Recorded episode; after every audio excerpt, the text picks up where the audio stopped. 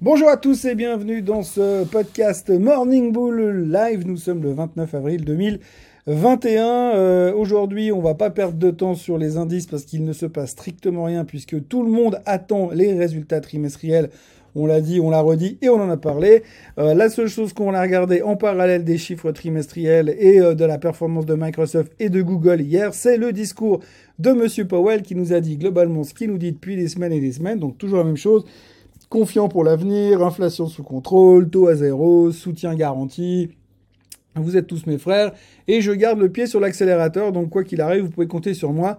C'est sans surprise. Il a quand même dit, pour mettre un petit peu un bémol, que rien n'était gagné, hein, évidemment, tant qu'on n'a pas passé la ligne d'arrivée. On va pas vendre la peau de l'ours avant de l'avoir tué. Mais rien de nouveau au niveau de la Fed hier. D'ailleurs, on a bien senti le marché n'en a strictement rien à carrer. Euh, Biden a parlé également dans son discours des 100 jours, il a parlé de taxation, de job, de job et de taxation, de taxation et de job. En gros, à la fin, c'est les riches qui vont payer. Heureusement, il y a peut-être, c'est peut-être la seule solution pour qu'ils s'en sortent là-bas. Et puis, les jobs, eh bien, clairement, 6% de, chômage, c'est beaucoup trop. On a prévu 4,5 à la fin de l'année, comme l'a déjà annoncé 22 fois Powell depuis le début du mois de janvier. Euh, donc, on, tourne un peu toujours dans les mêmes idées, toujours pas plus de détails au niveau du capital tax gain. On ne sait pas trop à quelle sauce les ultra riches vont être mangés. Mais globalement, ça ne les empêche pas de dormir. Euh, d'ailleurs, euh, salutations amicales à Mark Zuckerberg, qui d'ailleurs est au plus haut de tous les temps de sa fortune en ce moment. Donc, euh, bonne nouvelle, une bonne nouvelle qui en appelle d'autres avec des chiffres trimestriels absolument fantastiques hier soir. Il n'y a pas d'autre terme. Ce qu'il faut retenir, c'est que Apple a fait mieux et les analystes étaient complètement à côté de la plaque. Facebook a fait mieux et les analystes étaient complètement à côté de la plaque.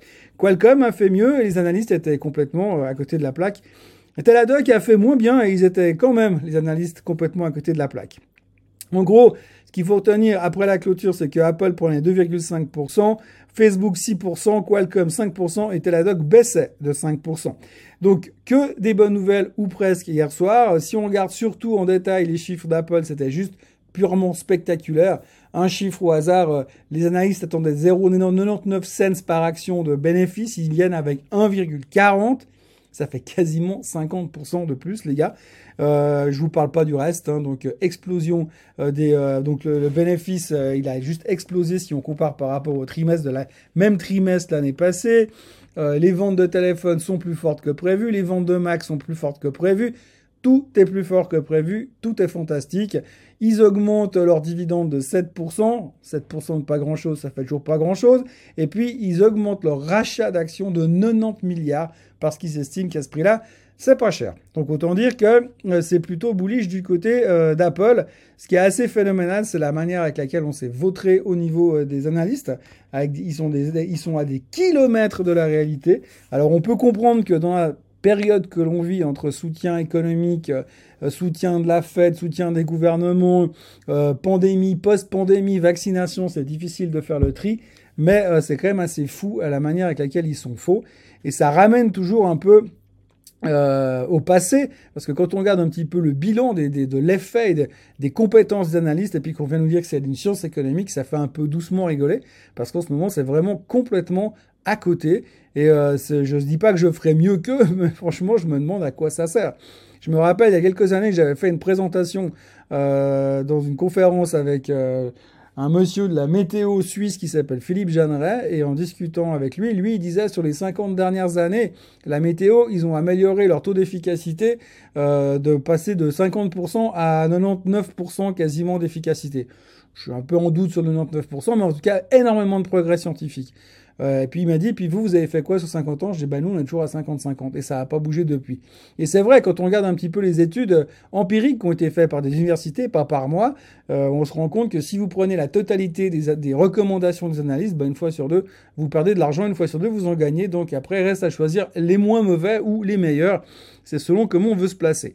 En gros, échec total au niveau des chiffres euh, trimestriels, complètement à côté de la plaque hier. Euh, Rien, euh, rien de spécial à dire de ce côté-là. Euh, c'est assez euh, effarant parce qu'encore une fois, on, se rend compte que, bah, je sais pas trop à quoi ça a servi ces attentes tellement ils sont à côté de la plaque. Aujourd'hui, pas d'idée du jour, mais je vais répondre à plusieurs questions. Tout d'abord, augmentation de capital du Crédit Suisse. Beaucoup de personnes ont posé la question.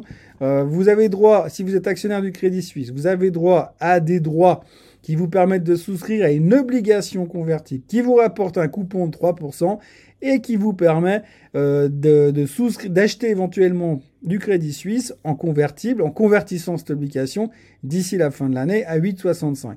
Et qu'est-ce qu'il faut faire? Est-ce que ça vaut la peine? Etc. etc. Qu'est-ce qu'une obligation convertible?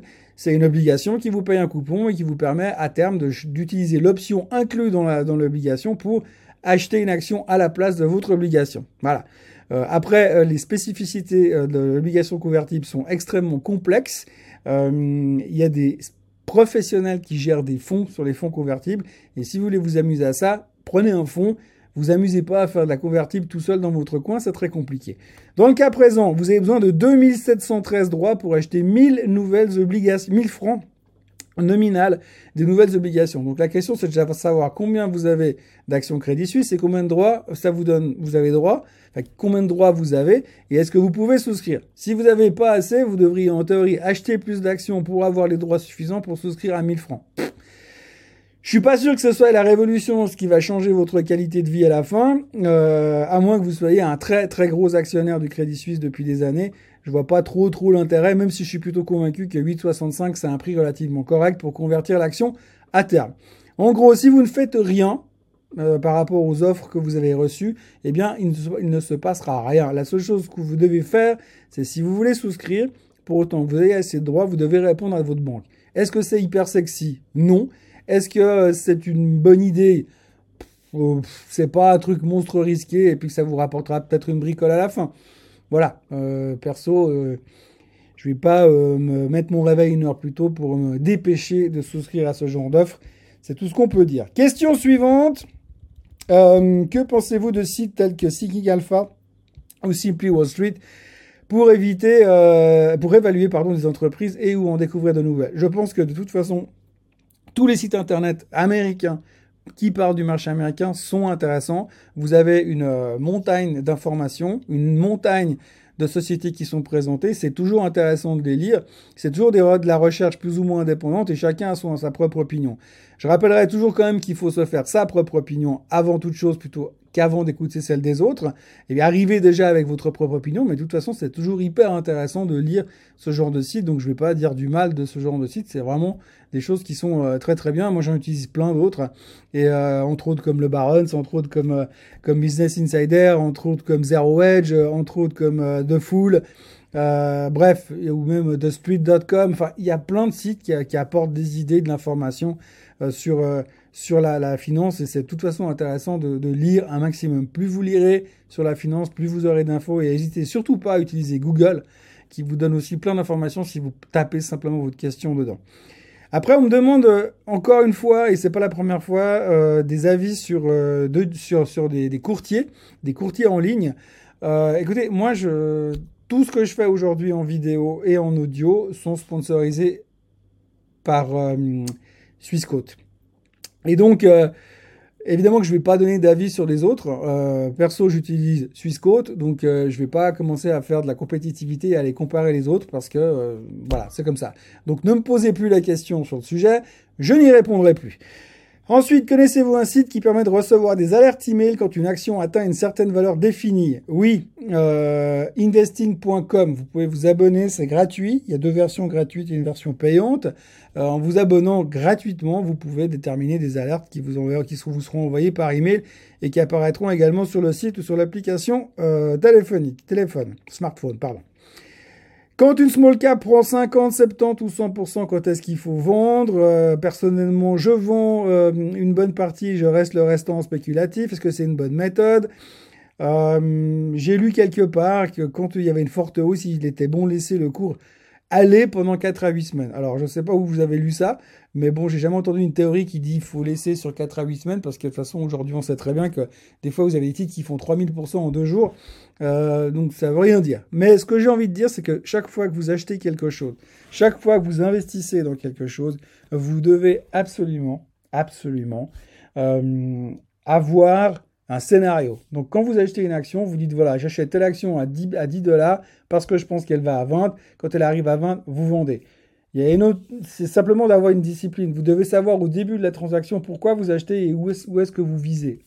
C'est que c'est un petit peu comme si euh, vous prenez une arme et puis vous dites bah, je vais tirer mais je sais pas où. Ben là, vous devez vous déterminer et dire je veux aller là-bas. Donc vous devez déjà avoir un scénario en tête.